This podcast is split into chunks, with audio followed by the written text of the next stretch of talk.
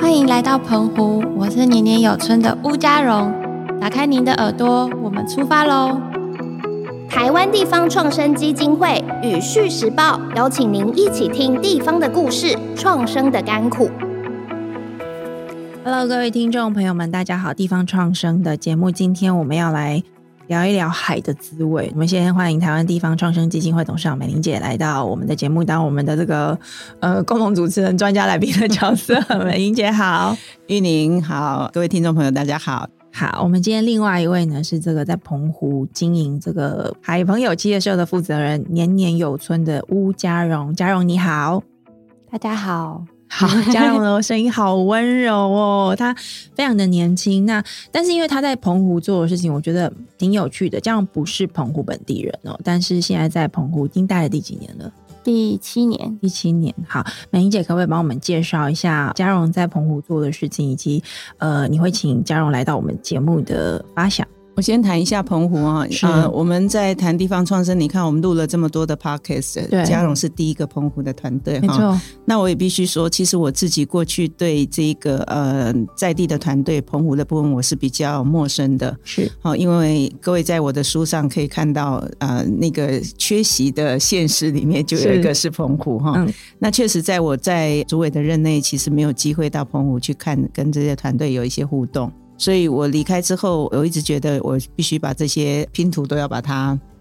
重新找回来，拼回来哈拼回来。所以我去年其实去了两趟，让我有很深的一个感触了哈。那澎湖因为它是就是岛嘛，对，那我们知道台湾大家都开玩笑讲说，我们只有海鲜文化，我们没有海洋文化，也是没有海洋产业。是可是呢，我在澎湖看到了不少的年轻团队，其实已经开始进驻，而且也做了相当长的一段时间。像刚刚嘉是荣讲，他其实已经七年了。是，但是很意外的，我就发现，就是呃，在澎湖的团队呢，大部分的这些已经呃生根的呢，反而不是澎湖的本地人。是也不是返乡的青年，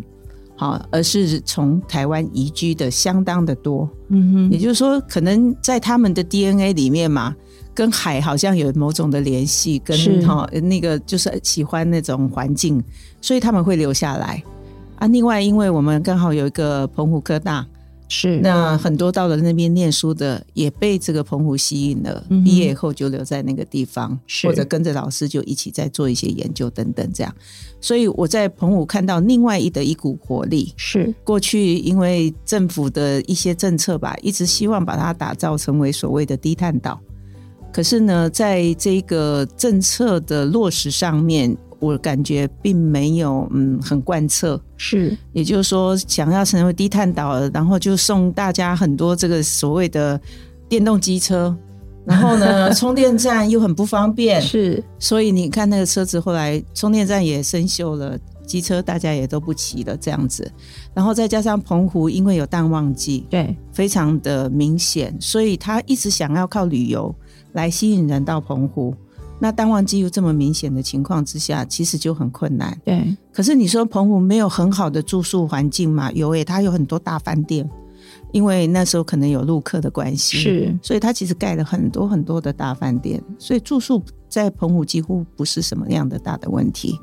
可是澎湖要用什么样在地的特色来吸引人家，即便是在淡季也想要来澎湖体验，我觉得这是最重要的。对，所以海洋是它的最大的资源，嗯海洋里面又有一个鱼的跟鱼相连接的东西的产业，是食鱼教育的问题。是所以这个就是嘉荣，我觉得他很年轻的团队，但是他们看到了澎湖的特色，是看到澎湖的机会，所以他生根做年年有春。虽然很短的时间，可是现在其实他已经很有名了。是年年有春的那个春哦，如果呃听众朋友没有听过的话，我帮大家这个注记一下，不是春天的春哦，是鱼字旁再加春天的春。好，这个春据说是就是土托鱼的意思，对对，不就对？是康士马家村，好，那我刚刚有特别讲一下，就是嘉荣他的公司的名字叫海朋友，是因为我觉得这个名字很特别，就是这很明显就是呃发自内心， 也没有在算八字对 吧？ 对不对？就是决定我就是要当海的朋友。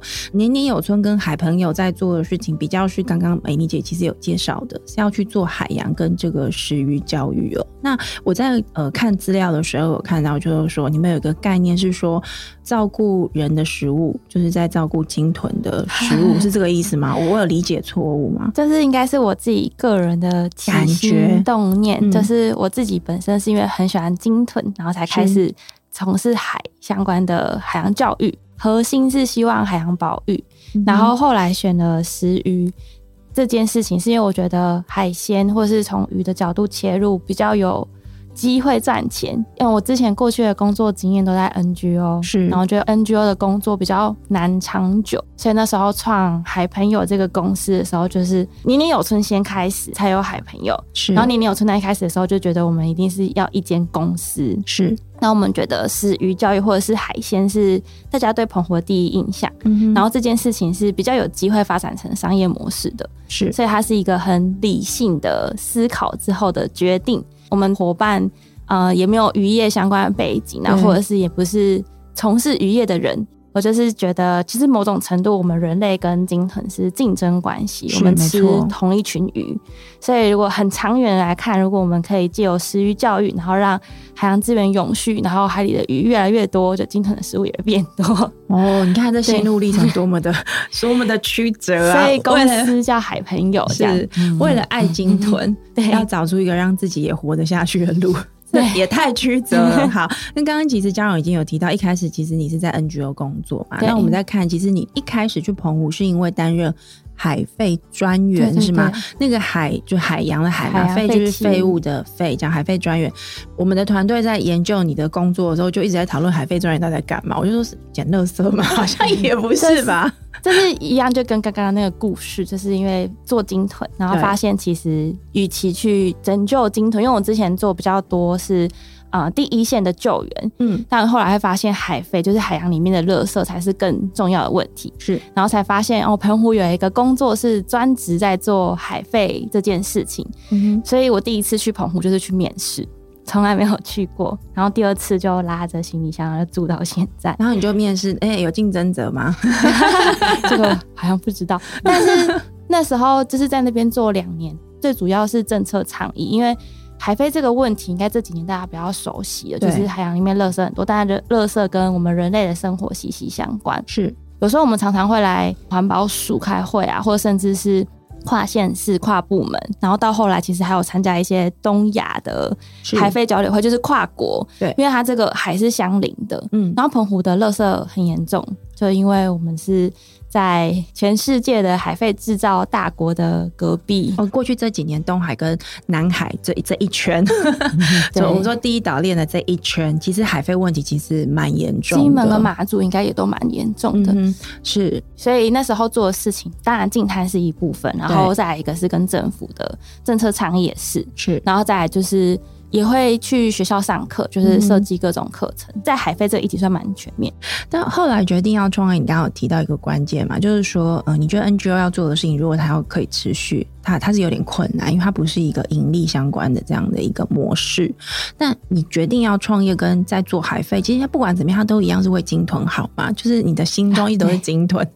对所以呃，你觉得你现在选择的这个主题，它跟鲸豚或者说我们说海洋保育之间的关系是什么？就是我觉得起心动念都还是海洋保育，嗯就是鲸豚只是生态系的一个部分，所以我是需要整个海洋都是健康的。嗯对，然后我觉得食鱼是因为像我们自己在澎湖会特别有感，特别是我这种移居的新住民哼，，是就我会发现餐桌上的海鲜其实是绝大多数人跟海洋最近的距离。就刚刚美玲姐有提到，就是我们只有海鲜文化，没有海洋文化。嗯但是就连海鲜文化好像也快没有，就是大家对不认识餐桌上的那盘鱼。对，然后所以我们想说，如果透过呃食鱼教育的这个方式切入，让大家从认识这个吃的这个海鲜开始，去认识这个海洋。长期来看是有机会达到，就让大家可以有一个切入点去认识海洋，这样。嗯哼嗯。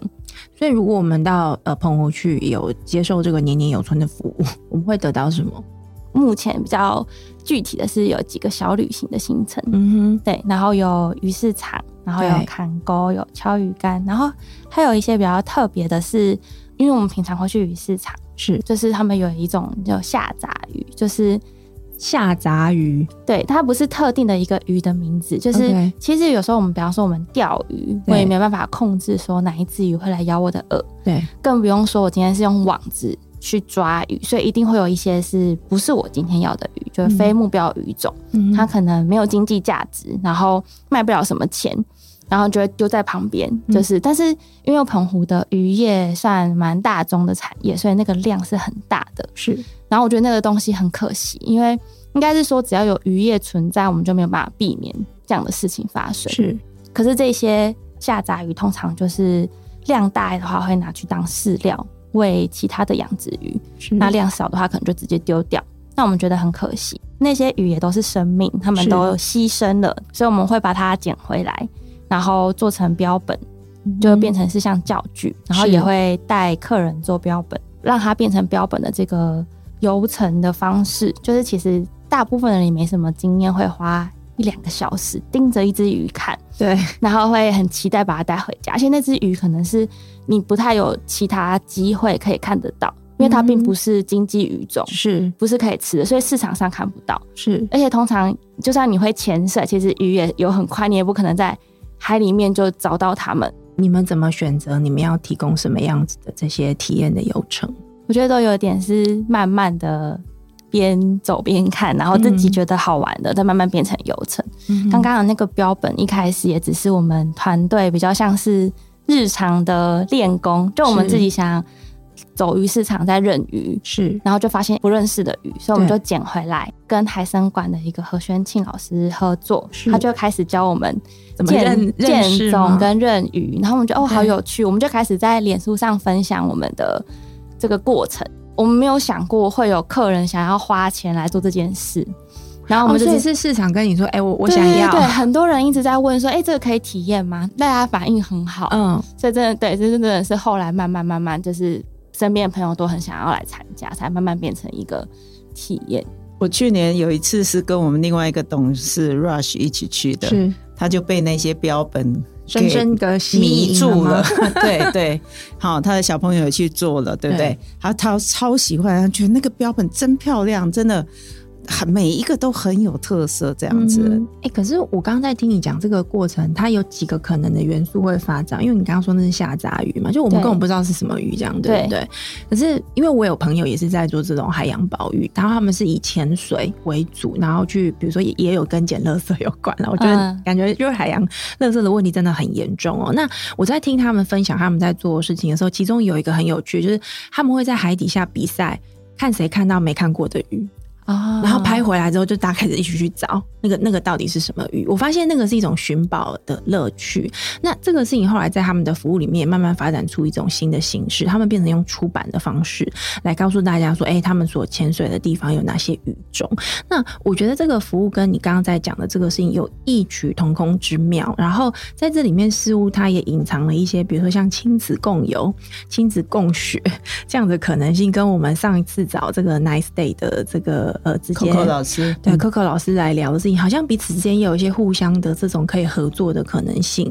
对，那我我不知道嘉荣，呃，你现在认识了这个美玲姐，然后也了解地方认识了地方创生的这个基金会的团队之后，你有没有呃想过，或者说想象过各种的可能，可以再跟其他的地方创生团队是可以合作去连接的？如果有机会，当然很好，因为毕竟在离岛，是所以其实我今年特别是三四月，就比较密集的飞台北，嗯就是希望可以有更多的合作的机会跟可能。嗯嗯嗯，，你觉得你会想要串接的可能性，目前你有想过的有可能是什么？我其实目前没有很明确的想法，因为嗯我觉得在澎湖有一个最大的门槛就是机票，就如果是原价的话，应该是也要四五千吧来回，哇，那跟对比高铁再贵一点点这对，样。然后而且这个跟我飞去日本好像 哦，不过最近对日本票还算贵啦，但是平常的时候，如果你说搭联航，四五对千是可以飞日本的、欸，对，所对啊以这个成本偏高。对对，所以那你觉得在澎湖经营这样子的一个服务，除了机票之外，还有没有其他的你觉得是需要克服的问题？我觉得机票，然后就变成是大家觉得我已经花了四五千的机票钱，所以我对可能在澎湖待三到五天，他对就会觉得那三到五天他想要做一些很特别或是必去的，就一定要去跨海大桥啊，然后或是 OK 西美看一下双星石湖。所以是我觉得真的会想要走走到我们这种比较深度的旅行的人，通常可能是要来澎湖，可能第三次之后， OK，对我我自己是觉得是这样，但是嗯哼真的会有对这些很深度旅行有兴趣的人，就这种爱上澎湖的是，人，他们真的会是一来再来。嗯哼。对，美英姐，你觉得以澎湖这样的一个离岛，刚刚嘉荣分享的这样的一个状况，你觉得它在看起来就是资源配置政策上面，其实还有蛮多需要去调整的地方，对不对？对，因为离岛通常他们会觉得他们建设不够，对，所以呃，一般来讲，政治人物都会比较想要去争取那种大型的建设。是可是大型的建设往往并不见得能够真正带来人潮啦。坦白讲，我是们要的还是一个软体的东西。嗯哼，那地方的创生的团队，我们从地方长出来的，跟在地有连结的这种 DNA，其实它才会更吸引人。这样是，那但是这个就是未来需要有一个行销的一个平台，让他们能够被看见。那离岛真的有时候，因为他们跟啊、呃就是交通的关系，跟本岛的这些伙伴实际的交流机会比较少，嗯所以被看见的这个机会也就相对的减少。是那当然，在疫情期间，我认为也受疫情之刺啦，变成我们都转到线上之后，嗯其实我开始注意到嘉荣，其实是在疫情的期间。哎 OK 我们在疫情期间，我们有一个把全台的所有的市场。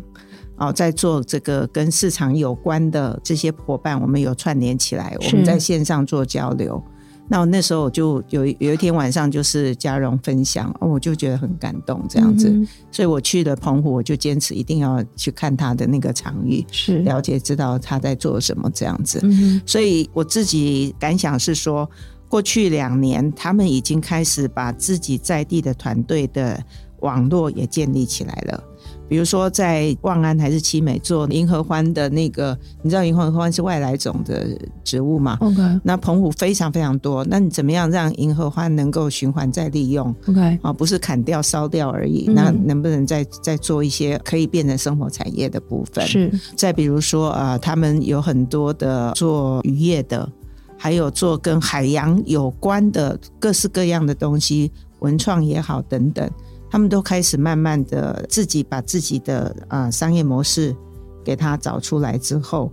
然后接着开始跟大家来做串联这样子是。那我觉得它的能见度就会比较高。那因此，我也就很希望说，能够透过我们基金会的平台，对让他们让台湾的企业能够看到澎湖的东西，是那将来能够把一些呃策略的伙伴的关系给建立起来，这样子。嗯哼那那时候就不会去有所谓淡旺季的问题，也没有什么一次两次的问题，因为他们就是一个长期合作的关系这样子。是那嘉荣是一个典范哈、在就澎湖来讲，它可以让大家看到生根这么久，然后真的很很踏实的找到当地的这这个好这样子。嗯哼那所以嘉荣在今年的年初，他也获得那个长梦基金会的支持，是才选了十个年轻人，然后到日本去看看日本怎么做。嗯哼因为日本在海洋教育这一块，其实他们做的比我们好，是哎，所以啊、呃我也想请嘉荣，如果有可以的话，也可以分享一下你这次去日本那十天嘛，哈，看看我们啊、还有什么东西需要努力的地方。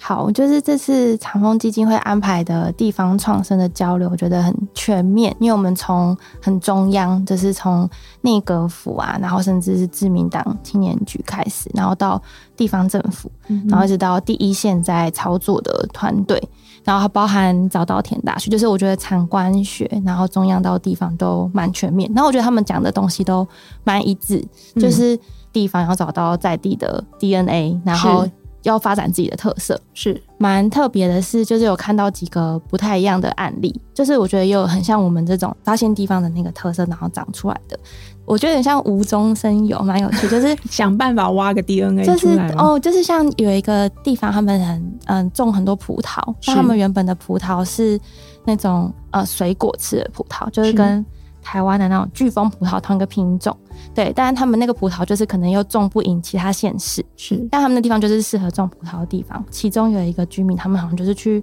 法国还是什么去学做葡萄酒，然后回来之后就想说，哎、为什么我们这里不能做葡萄酒？所以他们就开始去引进一些适合做葡萄酒的葡萄，但就不是水果的那一种，就不是人吃，就是真的是酿酒用。对，所以慢慢那边就变成是一个葡萄酒之乡，所以就是大家好像比较难去想象，哦，日本竟然有出产葡萄酒，然后就那个地方就变成是很重要的一个。嗯，葡萄酒的算发源地嘛，然后他们地方政府甚至为了这件事情还松绑了一些政策，是所以让一些呃有这个想法的人鼓励你来我们这个地方做葡萄酒，所以它的一些规范都比其他的地方还要松，嗯哼，所以那边就变成是一个很多很多很多小酒庄聚集的地方，这这样是一种产产创的一种合作跟发展的过程嘛。对。那你这次去日本，你看到这么多日本的案例，你有在这里面看到哪些东西或做法？有一个我超级喜欢，就是嗯我们是先去参访一个，他们就像是孵化器叫 Sato y u m e 它是一个蛮有名的公司，他们就是各种陪伴地方团队在做自己想做的事情。反正它是一个公司，就有点像是孵化器。对，那他们就分享了一个案例，是小间村居民可能才七八百人，对，然后他们就发展那种二分之一小间村民的卡，然后反正就是鼓励大家来当他们的关系人口。然后，对所以，比方说你去的小间村，你很喜欢，你就可以去申请那个卡，就有三分之一、二分之一。然后，就是他会觉得说，一口气就要你移居，有点太难了。对可是你可以透过集点的方式，比方参加小间村的活动，或是在当地消费， ，OK，就几点，然后比方说你抵到你有那个二分之一小间村的卡，对，他们还会特别办活动，比方说今天我们在做柿饼，然后就对开放给有二分之一身份的人来小间村，哦然后但小间村是一个很难到达的地方。嗯好聪明哦，这个而且他们好像现在说有拿到二分之一小间村民的人有四千个人，那他们整个村才八百个人， OK，有四千个人，然后他们说预计就是他们这样操作这件事情，大概有百分之一的人会真的成为村民。其实我觉得以那个量也蛮厉害的，非常聪明耶！我觉得这一招、嗯哦那我觉得个就是关系人口，我们希望对能够建立关系人口的这样子的一个机制。大家会很想要变成小就是很像间村。极点啊， 你知道极点是一种人性的一种触发过程，就是你就是想要把它贴满，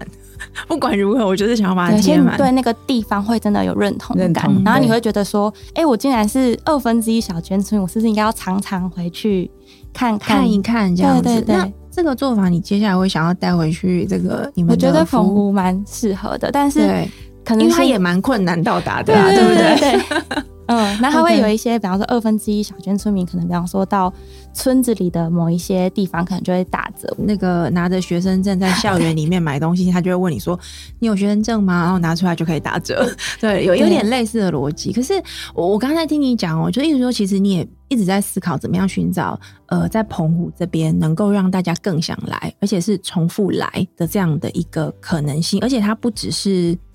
就是哎，我因为我花很多钱，所以我要得到最好的服务，这样子。你你想要的是他来到这里，但还是要花很多钱啊，花很多时间成本啊、金钱成本。但同时，他来不只是说哦，因为我是消费者。的这个概念而已，而是他想要跟这个地方建立一个连接。那刚刚美玲姐其实有介绍到，就是说你在那边待七年的时间，也有跟当地的这个社区建立一个网络跟连接嘛？可不可以跟我们分享一下这一段？因为我觉得这个是新住民在当地要去经营一个新的服务，我觉得最困难的一点。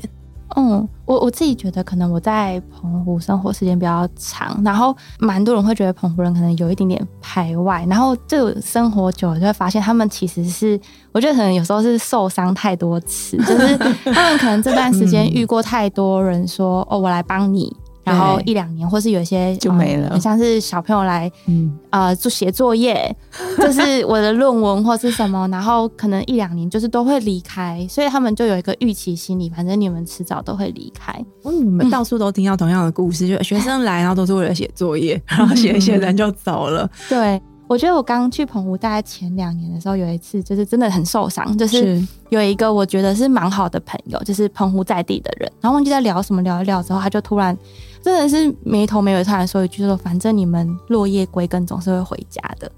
那时候突然觉得哇，就是心里很受他伤，们心里是这样子想的，嗯，就是慢慢获得他们的认同。就有时候他们就会说：“哎、你怎么比澎湖人还爱澎湖啊？”什么这种，你觉得这个认同对于你的服务或是你公司在经营上面的重要性是什么？我觉得最一开始的时候，就是因为我觉得以一个外地人的身份，我更对能看到地方很特别的那个东西，然后那些东例西如可能是他们觉得习以为常。像我们现在目前应该算最热门的那个敲鱼竿的活动，对，像他们早期的家庭代工，就是那种小朋友放学回家就要在家里敲鱼，鱼竿就是大概这么大只，呃就，没有长度大约十，反正大概就10公是分左手右指一个手掌一个。手手掌而已，没有手、嗯嗯手掌那么大。然后 OK 然后他们就是因为鱼干它是整只去煮的，所以它做好之后，它就是会有骨头啊，有内脏一整只。但是这样子其实不方便吃，对它是已经只能是啊熟的， OK，所以他们就有一个。呃，小小代工嘛，就是要把它敲，用锤子敲开之后，再用手剥，就把骨肉分离，然后肉 OK 再拿去卖。然然后骨头就可以呃，就做其他的利用。他们通常会丢掉，或者是有时候会做堆肥这样。嗯哼反正总之就是这个敲的这个过程是一个家庭代工。然后我自己去的时候就觉得这超级有趣，而且我觉得那个工厂就是嗯晒满鱼干的那个味道，有时候骑摩托车就闻得到，然后我就超级喜欢。嗯你真的很爱 海、欸，我有我想说，我小时候经过那种地方，就觉得哦天哪，很喜欢很心臭、可 是真的很香，然后我就是觉得大家一定会很喜欢。嗯可是在地人就觉得说，这个我们现在都找不到人，就是很缺工，对，连付钱都没有人要来敲，怎么可能有人给你钱，然后然后说我来要来敲敲？ 对，反正我觉得如果我有兴趣，就相信会有一定比例的人也会有兴趣，是所以我就用另外一个角度去看。然后我觉得是他们就一开始那个社区的或是晒鱼场的老板，可能就是抱着一种。就陪你玩啊，看你，看你而且他心中可能一直在窃笑。就是我觉得他们就有一种 哦，好啊，就是年轻人，就他们可以帮什么忙，就是他们对没有真的觉得会可以成预功期会怎么样，反正就是在不影响他的工作的前提下，就陪你玩几次这样。对，对我来说蛮成功的，美美玲姐，你有去敲吗？呃，敲鱼我倒是没有，嘿，我是就是看到他们的标本，然后他们那个小小的这个空间里面，嗯其实非常非常的丰富。嗯哼，他还收集了什么，你知道吗？他收集大概全世界都只有单一一本的那种所谓立体的。所有的跟鱼类有关的、跟海洋有关的书，那种立体书，而且都是原版的这样子是，然后让小朋友到那边去去体验的时候，也可以在那边读书是，借那些书。我我不晓得在行销上面你怎么样去克服接下来挑战，或者是说这样讲，我们倒过来说，我们怎么把现在的困难或者是做不好的东西，反而转换成为一个优势？因为你刚刚提到嘛，其实关键就是它是离岛。交通没有那么方便，那你要怎么吸引人们去了之后呢？不只是想要去做他能够想象得到的海洋活动，住在很漂亮的饭店里面，看很美的海景，然后下去潜个水这样子，坐个香蕉船，不只是这样的话，你就必须要能够把你做的事情行销到大家的心中。那刚刚美玲姐其实已经有提到，就是说疫情期间，其实在网络上面搜寻这个讯息，我觉得它养成一种消费者的习惯。你觉得过去这两年这样子的一个习惯，有带给你们一些新的行销的一些可能性吗？多多少少还是有，而且觉得这几年可能有一些媒体的曝光，其实对我们都蛮有帮助的。嗯，因为像今年，今年我不知道，我以为就是开放出国之后，大家会往日本跑，对，结果没想到今年澎湖还是超级多人，虽然我们才也是待两三年，但是真的很少从二三月就开始有很多客人在问。特别的假日是满的，就是比方说像再来就是呃清明连清明节假、嗯或者之前对二二八连假，那就会是满的，我觉得嗯哼蛮意外的，而且都是大部分都是透过脸书是私讯来问的散客居多。那这样子的消费者，你觉得他们的比如说年龄层啊，或者是生活形态等等，有有些特性可以看得出来吗我觉得比较多是亲子，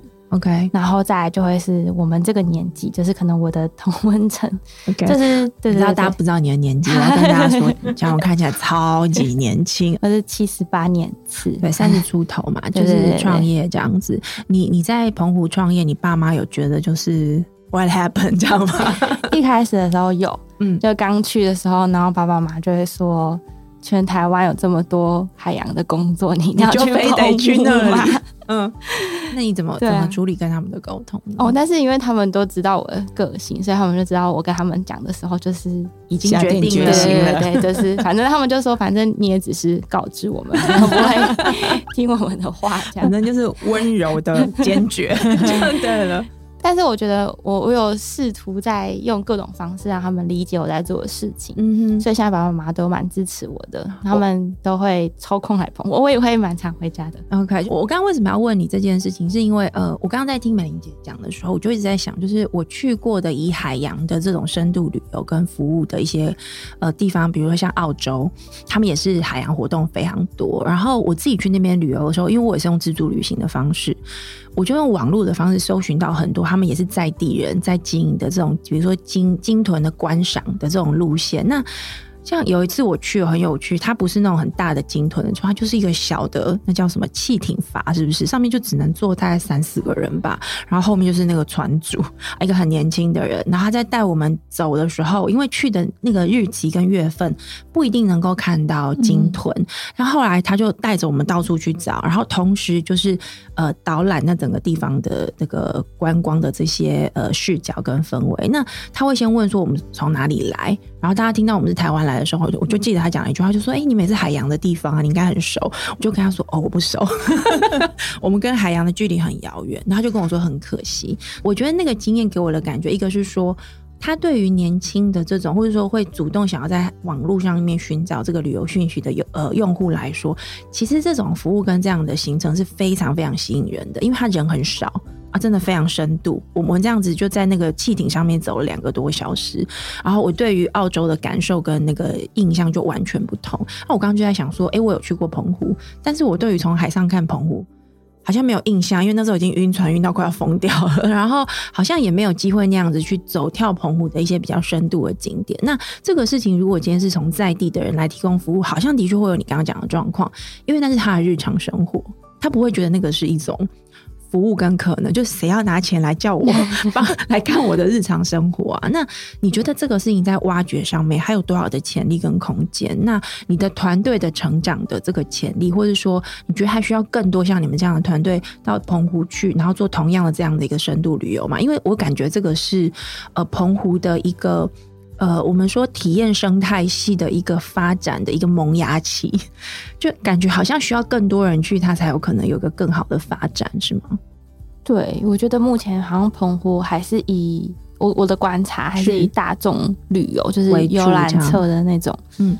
居多。然后就算是散客，好像也都是很期待可以来坐香蕉船啊、是潜水这种。因为他的想象被局限在这个事情上、啊对、。对，然后像我们这样子的团队有越来越多嘛，但是我觉得我们还是那个量还是没有办法跟他们比。但我觉得有我们有做到一个跟刚刚澳洲的那个分享比较像，是我们现在绝大多数的行程都是两人成团，嗯、，OK，所以也是蛮很克制化，然后是嗯是比较深度的。那不好赚。哦，对， 对呃对，但是选。没错嗯择上面这种东西，我我觉得是一种取舍啦。如果美玲姐你在澎湖看到的这样的一个服务模式哦，因为我刚刚会特别提澳洲，是因为我发现有蛮多的我自己的经验，就是说在这种海洋体验相关的市场，通常经营的很好，都是这种很小众的、很小团的，但是其实它定价都不便宜。老实说，那我不晓得这个东西在台湾的机会。高不高？那如果我们今天是对外国人行销的话，也许就有可能，对不对？因为他们已经很习惯，就是用那样的价格去得到那样的一个服务。那我听这个嘉荣在分享，感觉能够投入的人还是不够多。这会不会是因为地方上面的某一些，我不知道是基础建设还是某一些条件还没有完成的关系？嗯，我觉得是心态要改变。嗯，其实整体的思维哈，我们过去对观光的一些理解，希望能够透过地方创生之后，大家能够去改变。其实那种生活体验或者各式各样的那种呃 DNA 哈对的不同，那种特色的体验，我觉得才是未来大家所去追寻的旅游的真正的内涵。嗯，所以我们现在在推所谓的永续旅游啦等等，这个都是要去结合啊、尤其是啊、有很多大部分都是跟亲子有关的，或者是这个过程里面其实都是一个学习的一个过程。是，所以我们要追求的是一个价值。嗯，所以为什么现在我们都希望说，哎，那个旅游是一个永续的旅游，可以跟这个永续的指标去做某种的结合等等。这个其实是告诉我们，是我们要对这个地球负责任的一种概念。是，这个有这样的价值放在里面，我觉得是有人会买单的。嗯，也就是说，换句话说，未来不应该再是用价格来决定我的游程，是，而是透过这个游程，我可以得到什么样的一个价值。嗯我认为这个思维的变革其实会更重要，而且更需要。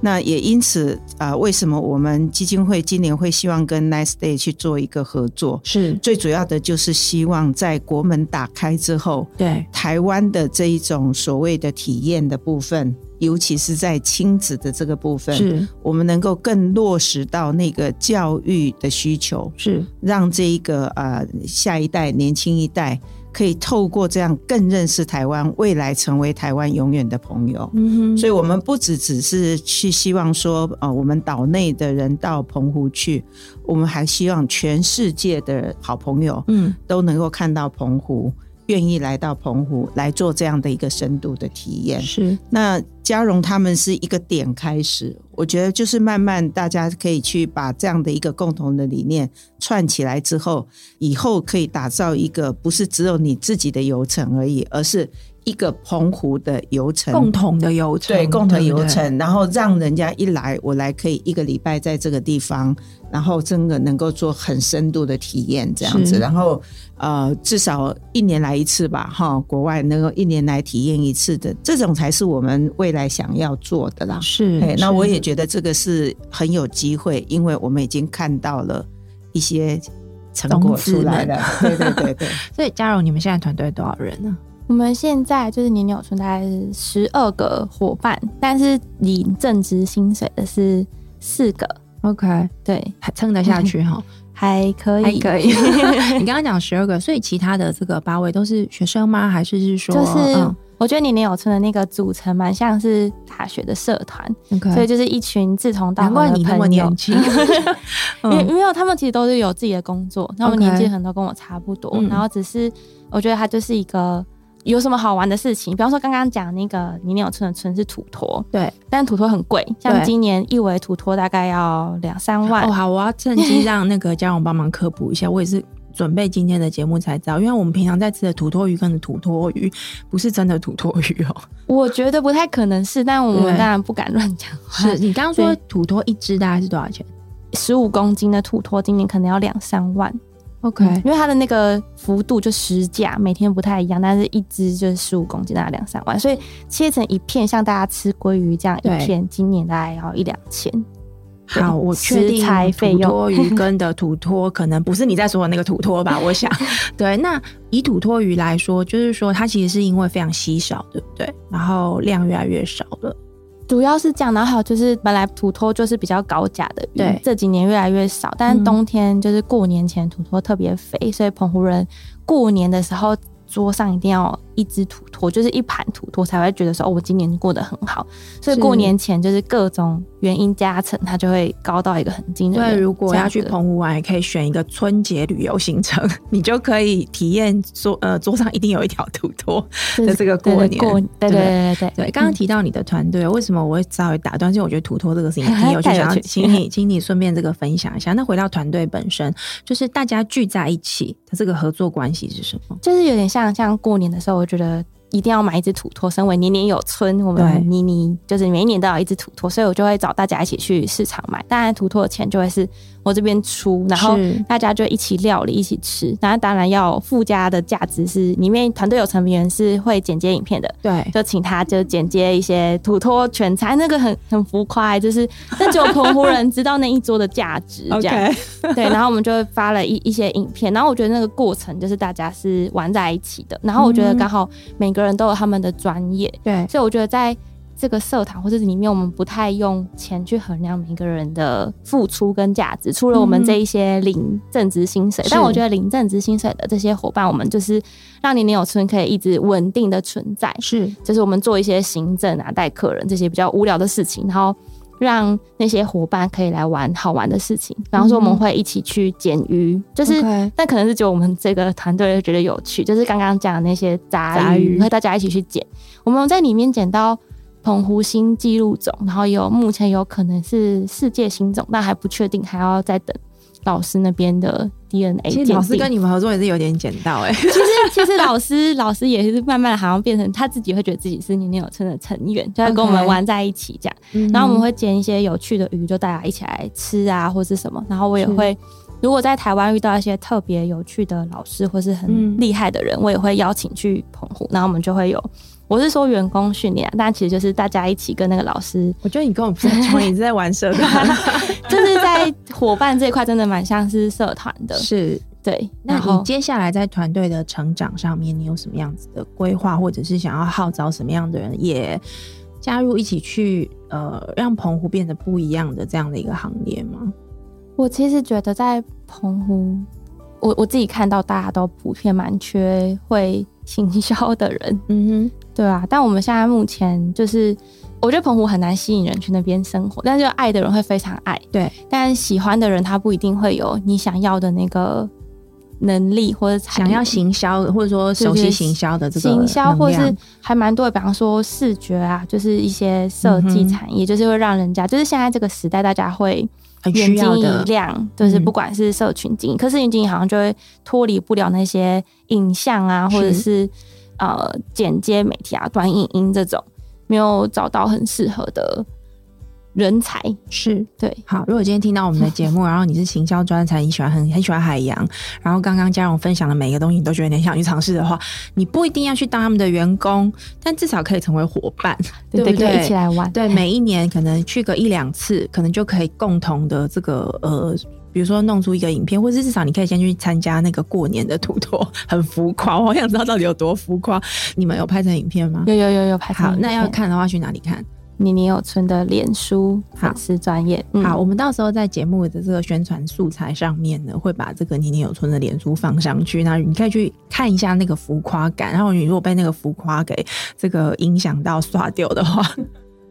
可以在脸书上留言嘛，对不对？可以可以跟你可以们私联讯络我们，对，嗯就是说，呃，看看可以用什么样的参与的方式。看起来嘉荣其实你们蛮开放的，对不对？欢迎各种的合作伙伴模式。因为今天嘉荣来我们的节目，有很多也是之前美玲姐都没有听到的， 所以我想要最后问美玲姐，你觉得嘉荣他们现在在做的事情，从地方创生基金会，或者是你其实也在 leverage 很多不同的伙伴一起嘛？你觉得有没有什么伙伴是你觉得会想要带过去跟嘉荣认识一下，然后搞不好可以创造一些可能性的？嗯，其实，在台湾也有很多做食育教育的，是我觉得他们是可以去交流的。是啊，那花莲的伙伴呐、台东的伙伴、宜兰的伙伴很多对，还有我们的呃紫薇啊，这个对菜市场阿公啊，没错对啊，一样啊。那在澎湖也有菜市场啊，也是可以再去做一点点的这种呃所谓的吃农教育啦、等等这些。对所以我觉得他们一定可以自己去建立很好很好的网络，我是很有期待。而且他们其实年轻人想象比我们这种没错前 辈